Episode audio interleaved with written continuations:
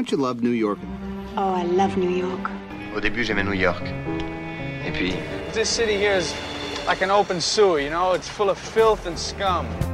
New York, you're perfect. Oh, please don't change a thing. Bonjour à toutes et à tous, bienvenue dans ce quatrième épisode. Je suis très heureuse de vous retrouver. Cela fait maintenant plus d'un mois que je suis à New York et en cette deuxième semaine du mois de juin, j'ai accueilli mon ami Mathieu qui est venu me voir une semaine. Enfin, me voir moi, mais surtout voir New York. Mathieu Gotham, c'était sa première fois. Moi, mon premier séjour à New York, c'était avec mes parents, en plein hiver pour le nouvel an 2007. J'avais 12 ans et je m'en souviens par bribes. Certains moments sont très clairs et d'autres ont complètement disparu. Je vais être honnête, ce fut pas le grand choc ou le coup de foudre immédiat. Mais ce qui est vrai, c'est que, après avoir vu, senti, vécu New York en chair et en os, notre imaginaire de la ville change, peut-être pour toujours. Petit à petit, nos propres perceptions déforment les images qu'on en avait. Nos souvenirs, précis, réels, personnels, ne gomment pas notre imaginaire new-yorkais, mais plutôt se greffent à lui, de manière plus ou moins harmonieuse, avec émerveillement ou au contraire déception. Pour Mathieu, c'est moi qui allais être le guide et orchestrer cette première fois. J'avais une forme de stress, un stress que cela ne lui plaise pas. C'était aussi comme si, à travers New York, c'était de moi qu'il était question, comme si par la fascination qu'elle génère chez moi et que je communique largement, elle devenait une extension de moi-même. Mais de la même manière, c'était aussi très excitant parce que c'est toujours un peu magique de partager ce qu'on aime, et en plus exactement de la manière dont on le souhaite. J'avais sept jours pour présenter mon New York. Laissez-moi vous dire que j'avais bossé le programme. Et puis surtout, c'était la chance de revivre avec lui, à travers ses yeux, ses réactions, ses commentaires, une forme de nouvelle première fois pour moi aussi. Dans son premier roman, The Town and the City, Jack Kerouac, l'auteur américain connu pour On the Road, décrit l'arrivée en bus à New York de Peter Martin, l'un des personnages principaux de l'histoire et que l'on peut considérer comme son alter ego dans le roman. He began to imagine that he had never been to New York and that he was coming into it for the first time in his life. He even selected an old woman who looked like a farmer's wife, who was riding in the same seat with him with a grin of awe and delight, as proof human that coming into New York for the first time in one's life was an event of the most wonderful importance. He watched her greedily. Et j'avoue que le premier jour, quand j'ai fait sortir Mathieu du métro à Herald Square, 34e rue et Broadway, I watched him greedily too. Ce qui a été aussi très particulier, c'est que je me sentais un peu double dans ma connaissance de New York. De celle qui débarque sans repère et qui découvre tout, je suis passée pour lui à celle qu'on suit, à qui on demande, celle qui sait. Et dans un même temps, au rythme de Mathieu, je suis redevenue pleinement touriste pendant une semaine. Et finalement, contrairement à ce que j'aurais pu penser, c'était plutôt agréable. Pendant une semaine, nous étions touristes. On en avait pleinement l'apparence, la dégaine, l'appareil photo, l'air paumé, le mauvais anglais, et c'était ok. Parce que, je vais pas mentir, depuis que je suis arrivée, mon but ultime, c'est de me fondre dans la population locale. En adopter le look, les attitudes, les habitudes. Connaître le chemin par cœur quand on sort du métro, commander son café sans regarder le menu dans le shop d'à côté, rentrer le soir avec un sac de courses, voire mieux, de surgeler, histoire de bien prouver qu'on habite à côté. C'est un peu bête, mais c'est grisant. Et je vous explique pas ma satisfaction quand les gens m'arrêtent dans la rue pour me demander le chemin. La victoire d'avoir l'air new-yorkaise. Parce que si moi je me sens chez moi, mon but maintenant, c'est que les autres le sentent aussi. Mais en réalité, c'est une tendance générale. Être touriste, c'est pas très in, pas très cool, pas très stylé. On a tous vu ou acheté ces guides qui nous promettent de découvrir les lieux non pas comme un plouc de touristes, mais comme un local, un vrai. c'est un endroit pour le moins étrange, non? Tu habites ici? Mathieu, il est fan de musique et de jazz. Et New York, après la Nouvelle-Orléans et Chicago, ce fut l'un des berceaux du jazz pendant les années 20. Mais moi, c'est pas ce que je connais de mieux. Alors je vais lui laisser la parole pour qu'il vous raconte. Avant de la rejoindre à New York, Claire m'avait demandé ce que j'aimerais faire pendant les sept jours que j'avais passé ici avec elle. Je me rappelle clairement de la première chose qui m'est venue à l'esprit. Un club de jazz. C'était certainement ce que j'associais le plus à New York. J'imaginais la scène en noir et blanc, comme dans un vieux film. Des établissements bondés de musiciens, professionnels et amateurs, des pionniers de la nuit, des voyageurs ayant trouvé un refuge pour la soirée, et plus si affinité, J'imaginais une lumière, tamisée, et des visages cachés dans l'ombre. Des verres de whisky sur les tables et une épaisse fumée de cigarettes s'élevant vers les bouches d'aération, créant une ambiance vaporeuse et mystique. L'odeur de tabac se mêlant à celle de la sueur des musiciens sur scène, en train de jouer mille notes à toute berzingue, comme si leur vie en dépendait. Voilà un peu mon cliché à moi. Faut croire que l'utopie new-yorkaise euh, touche aussi la musique. Mon rêve fut exaucé dès ma première soirée. Nos pas nous avaient menés depuis le nord de Central Park au fameux quartier de Harlem, qui s'étend de la 135e rue à la 145e rue et de Lenox Avenue à la 8e avenue. Lorsque l'on a grandi avec les films américains, on s'imagine Harlem comme un quartier essentiellement réservé aux Afro-Américains, un quartier pauvre et où l'on ne s'aventure pas la nuit. Mais Harlem aujourd'hui, ce n'est plus vraiment ça. Claire m'expliqua que le quartier est aujourd'hui ouvert à tout le monde, et c'est même gentrifié. Dans l'histoire de la musique, Harlem est LE quartier du jazz de l'après-guerre. The place to be pour tous les musiciens qui veulent faire partie du mouvement et marquer les esprits. Deux établissements de renom se trouvent au cœur de Harlem, à quelques blocs l'un de l'autre. L'Apollo Theater, aussi appelé l'Apollo, et le fameux club de jazz The Minton's Playhouse, celui où nous avions réservé une table ce soir-là. L'Apollo, c'est James Brown, c'est Aretha Franklin, c'est Prince, c'est Quincy Jones, Little Richard, Ella Fitzgerald, B.B. King, Marvin Gaye, Steve Wonder, Jackson 5. Oui, rien que ça. Ils sont tous passés par là, dans leur carrière. Et ils ont enregistré des albums live, comme le fameux Live à Apollo de James Brown en 1963.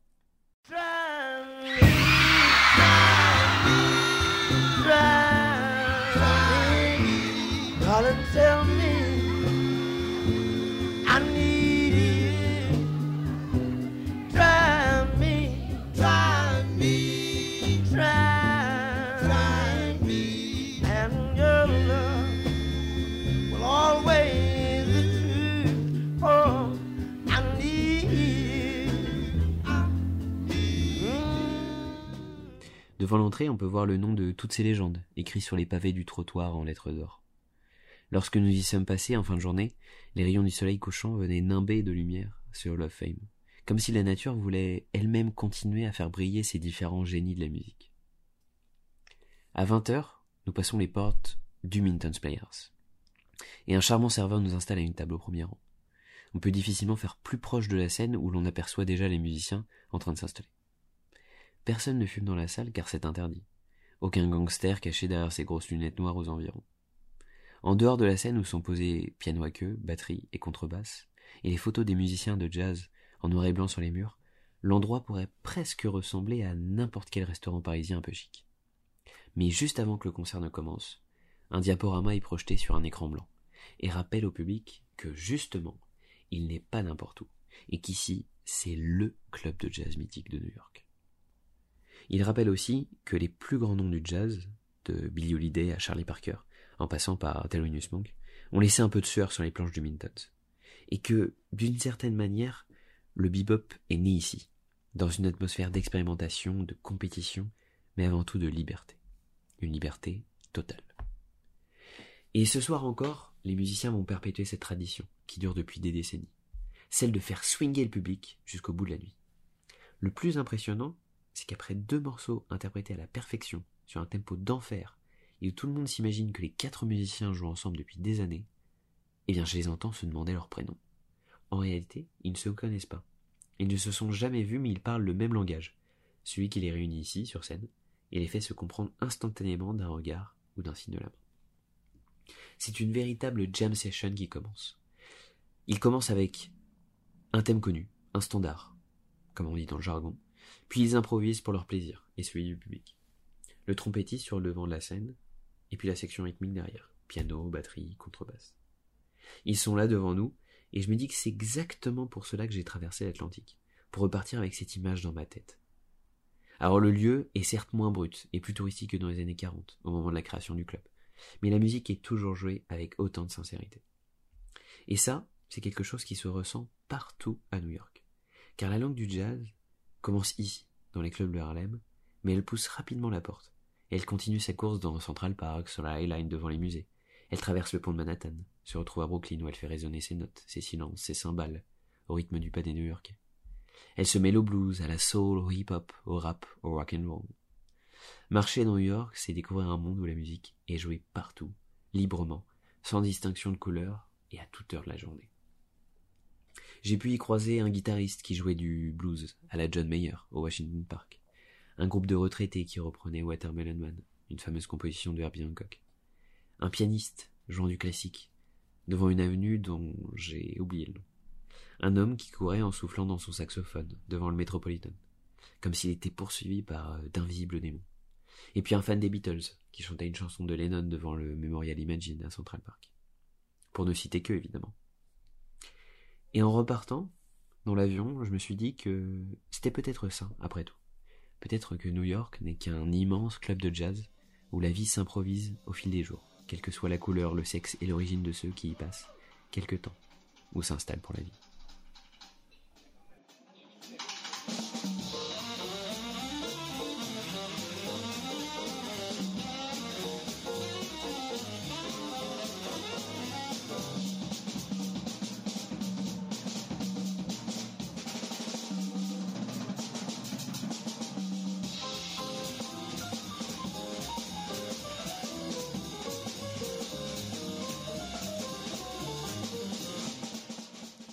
Comme le dit Mathieu, le show qu'on est allé voir, c'était un open mic.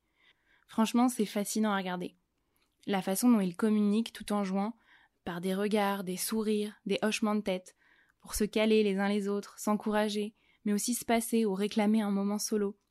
Je suis restée hyper admirative de leur courage et de leur confiance en eux. Certains sont super jeunes, on sent que c'est pas facile.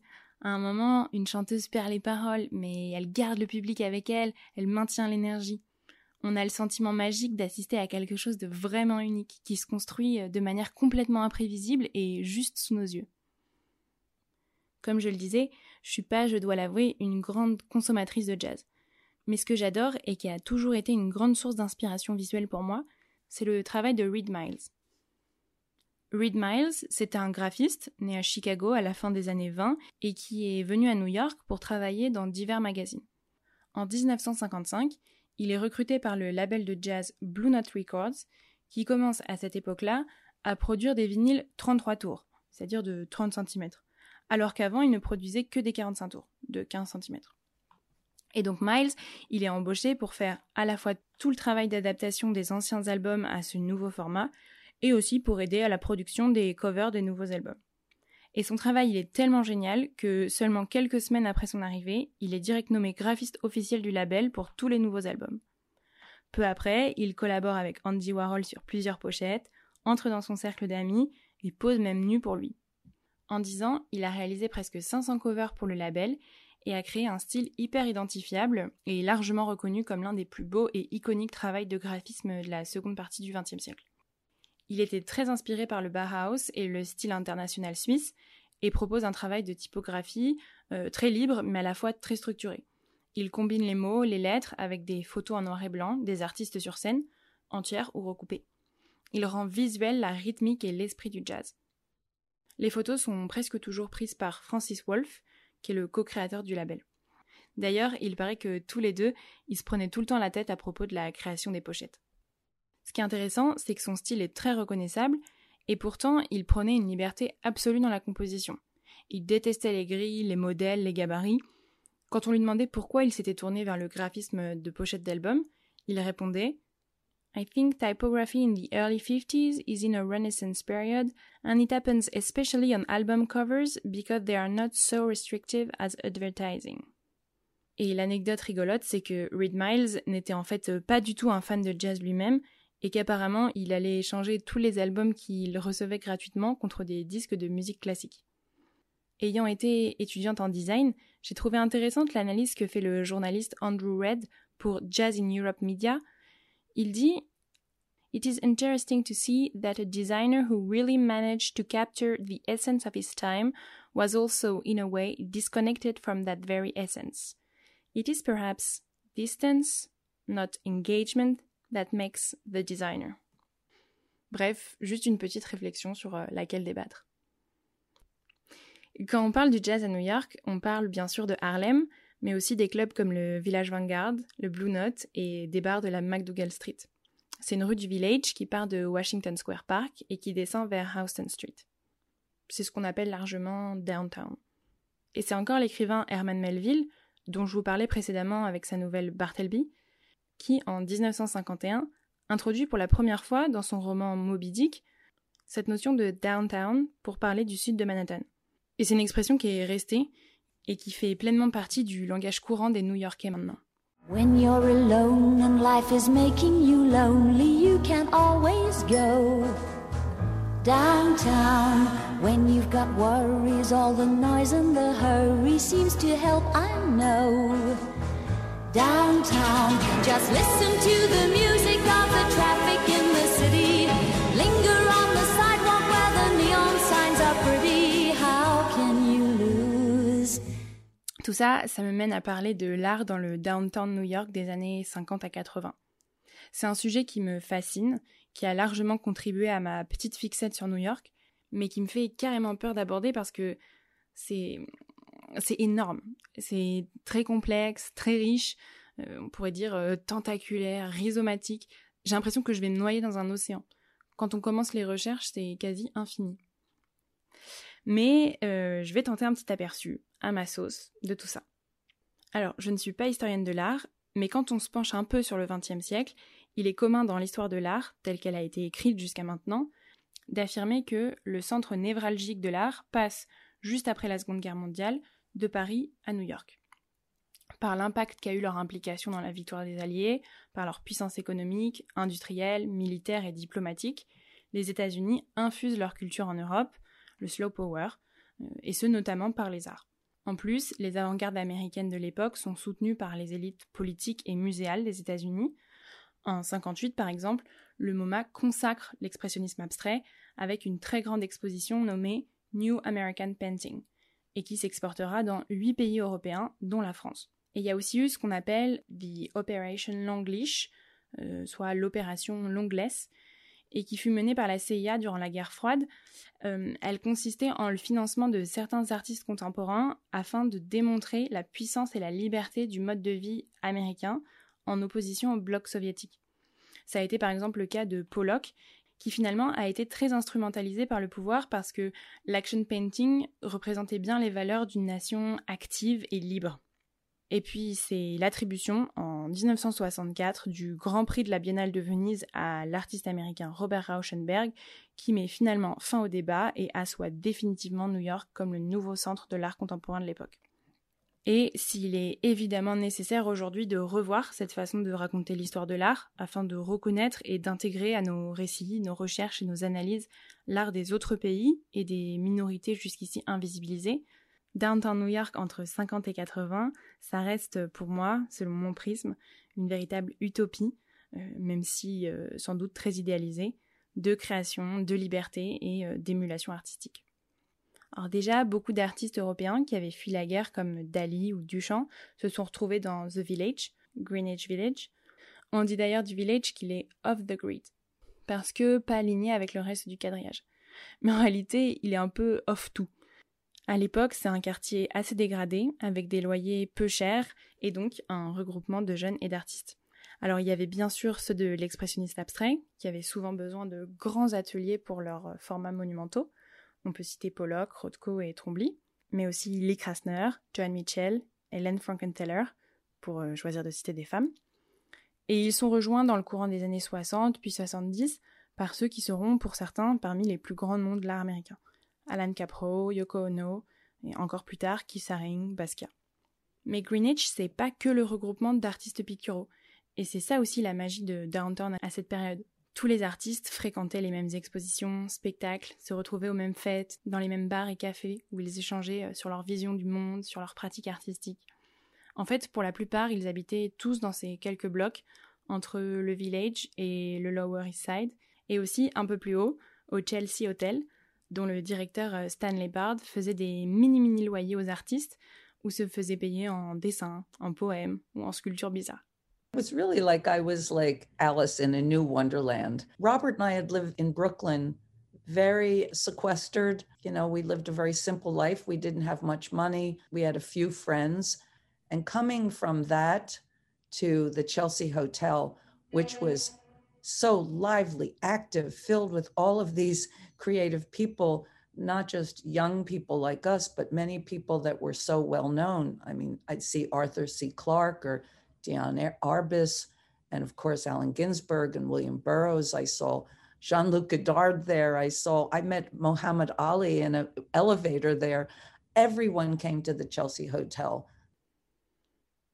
C'était donc une formidable émulation, euh, l'épicentre du mouvement de la bohème avant-gardiste. Certains aiment dire la mecque de la contre-culture. En gros, les différents arts se rencontraient, se mélangeaient, créant des nouvelles formes artistiques. La recherche, l'innovation, la discussion et l'expérimentation étaient constantes. Naissent plusieurs galeries tenues par euh, les artistes eux-mêmes et dites artist runs. Euh, aussi toute une série de scènes alternatives pour le théâtre expérimental, la danse contemporaine et les performances. Et puis bien sûr des lieux de fête. Euh, dans les années 70, il y a eu l'ouverture du très punk CBGBs et du beaucoup moins punk Studio 54. Et puis évidemment apparaissent aussi des publications artistiques et engagées. Euh, The Village Voice est créé en 55 dans un petit appart du village et devient euh, tout de suite l'espace d'expression et de réflexion privilégié de toute cette communauté. Bon, un des lieux les plus connus de l'époque, mais finalement pas si underground que ça, c'est la Factory de Warhol. En fait, elle n'est pas dans le village, mais plus haut, dans Midtown. Et elle a été rendue célèbre par euh, ses soirées triées sur le volet, rassemblant toute la jet set new-yorkaise, et aussi parce que c'est là que Warhol s'est fait tirer dessus par euh, Valérie Solanas en 68. Joe never once gave it away. Everybody had to pay and pay. A hustle here and a hustle there. New York City is the place where they said, hey babe, take a walk on the wild side. I said, hey Joe, take a walk on the wild side.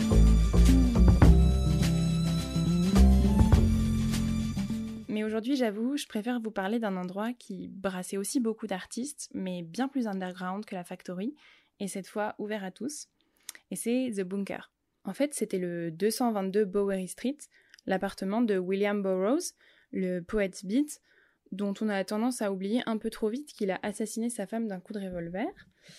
Mais, donc dans cet immeuble, euh, Fernand Léger avait installé son atelier dans les années 40 et Marc Rothko y avait également eu un atelier en 59. Au début des années 70, William Burroughs s'installe dans un des lofts de l'immeuble. Alors, n'imaginez pas le loft de rêve new-yorkais. Euh, celui-là, c'était des anciens vestiaires et toilettes. Pour vous dire, les pissotières étaient encore accrochées au mur et il n'y avait qu'une seule et toute petite fenêtre donnant sur cour. Euh, il y faisait donc tout le temps noir, d'où son nom de bunker. Ici, pas vraiment de soirée chic, mais plutôt de longs débats et discussions sur les arts du moment, sur l'écriture et la création. Tous venaient euh, boire les paroles du poète, qui était alors âgé de 60 ans, et qui lui buvait apparemment surtout de la vodka. David Bowie vient discuter écriture aléatoire, et Mick Jagger, quand il est de passage à New York, s'y fait conseiller des lectures. Cette période, elle se finit en gros avec euh, bah, l'arrivée du sida dans les années 80, mais aussi avec le début de la politique de la tolérance zéro, euh, qui avait pour but, je cite, de nettoyer la ville, euh, et qui était menée par le nouveau maire Rudy Giuliani au début des années 90. Encore une fois, c'est une période fascinante dont on sent particulièrement bien l'atmosphère dans l'autobiographie de Patti Smith, Just Kids, ou en regardant les photos de Gérard Malanga et Peter Hujar. Aujourd'hui, on va pas se mentir, il reste rien de cette ambiance, à part deux ou trois boutiques de vinyle sur Bleecker Street. Euh, si, si peut-être Washington Square, euh, le parc qui est au centre du campus de New York University, qui fait le lien entre euh, The Village et le début des quartiers plus chics de la 5e avenue. C'est resté plutôt jeune, libre, créatif, revendicatif et militant. Parce que, honnêtement, le reste, c'est le Greenwich luxueux de Carrie Bradshaw, de Magnolia Bakery et de Louboutin. C'est beau, c'est sympa et très propre, mais on va pas se mentir, c'est bien plus upper class que underground. Et ça, bah, ça amène la question, qui n'est ni vraiment la mienne, ni vraiment originale, de est-ce que The Village c'était mieux avant? Est-ce que Manhattan c'était mieux avant? New York a-t-elle perdu son âme? New York has lost its soul. Oh, he's decided to hate where he's from. There's a John Varvatos where CBGB's used to be. It's true. New York's most vibrant neighborhood at the moment is Philadelphia. Beaucoup le disent, New York n'est plus la ville vibrante qu'elle était, et si elle fut la ville du XXe siècle, elle ne sera pas celle du XXIe. Or, ce qui est vrai, et ce qu'on ressent tout de suite, c'est la gentrification extrême qu'a subi Manhattan et que subit maintenant Brooklyn. Et donc l'impossibilité pour les jeunes et les artistes de s'y installer et d'y faire vivre un esprit créatif, bouillonnant et avant-gardiste, ce qui permettrait peut-être à New York de conserver son aspect précurseur. Aujourd'hui, Manhattan, c'est surtout les touristes, les très belles boutiques, les restaurants, euh, l'argent. Les artistes sont clairement obligés d'aller ailleurs. I have a, a daughter who's 26 who's a struggling musician and uh, she did she doesn't have the same opportunities in New York City that we had in the 60s and early 70s where you could get a job in a bookstore, get a cheap apartment, where there was a burgeoning art community, so many young people, uh, so many so many ideas and so much collaboration and um, but uh, whole areas that we lived and camped in are, you know, they're basically high-end shopping areas. Uh, New York has become so prosperous, and now catering to such prosperity that it's just pushed out, not only pushed out existing artists, but makes it impossible for um, young, struggling people to um, to develop a, a, a, culture, a cultural voice there. It's still a great city, um, but I think that, uh, you know, artists, young artists, have to go somewhere else. Newark, Detroit, Philadelphia. Mais en même temps, c'est une des caractéristiques intrinsèques de New York que de changer de visage tout le temps et à folle allure. Une fois, je discutais avec un chauffeur de bus qui me disait habiter à New York depuis 25 ans. Et quand je lui ai affirmé qu'il devait connaître la ville par cœur, il m'a rétorqué en rigolant que c'était complètement impossible, qu'il aurait beau se dépêcher, le temps qu'il prenne son métro pour le Queens, Manhattan aurait déjà complètement changé. Dans l'introduction de Here is New York, le portrait de la ville qu'il dresse en 1949 alors qu'il a 50 ans et n'y habite plus, Hubby White écrit To bring New York down to date, a man would have to be published with the speed of light. I feel that it is the reader's, not the author's, duty to bring New York down to date. And I trust it will prove less a duty than a pleasure. Et encore une fois, je suis plutôt d'accord avec lui. Me balader dans les rues du village en imaginant l'ambiance qu'il va y régner me grise complètement. Et puis, on sent quand même que les New-Yorkais aiment certains lieux, certaines institutions, et sont prêts à donner d'eux pour en assurer la préservation. Par exemple, Strand Bookstore la grande librairie de neuf et d'occasion, juste en dessous de Union Square. Le gibert jeune new-yorkais en quelque sorte. Alors qu'elle existe depuis 1927, en 2020, la direction poste sur les réseaux sociaux un appel. Avec la pandémie, leurs revenus ont baissé de plus de 70% et la fermeture de l'enseigne commence à être envisagée. La directrice invite donc les New-Yorkais à les aider en leur achetant des ouvrages. Et en deux jours, 25 000 commandes en ligne sont enregistrées, pour plus de 200 000 dollars, ce qui fait même planter le site web pendant plusieurs heures. Mais la question du patrimoine à New York, elle est super intéressante, parce que malgré une dynamique complètement intégrée par tous de pull down and built over, euh, littéralement détruire et construire par-dessus, il y a toujours eu des luttes, et parfois assez féroces, entre les habitants, les associations de voisinage et les propriétaires et promoteurs. Alors en 1964, L'annonce de la démolition de la gare Pennsylvania Station crée un mouvement de protestation important, mais malheureusement insuffisant, et cinq ans plus tard, elle laisse donc sa place au stade du Madison Square Garden. Mais euh, sa disparition affecte finalement énormément les New-Yorkais et crée une forme de prise de conscience qui va mener à la mise en place de la Landmark Preservation Law. C'est la loi qui vise à la protection du patrimoine new-yorkais et elle est toujours en vigueur aujourd'hui. De mon côté, je tente d'en voir le plus possible avant que tout ne change et que je puisse tout redécouvrir à nouveau. En tout cas, j'espère vous retrouver très bientôt. Encore une fois, merci beaucoup de m'avoir écouté et see you soon, Fox.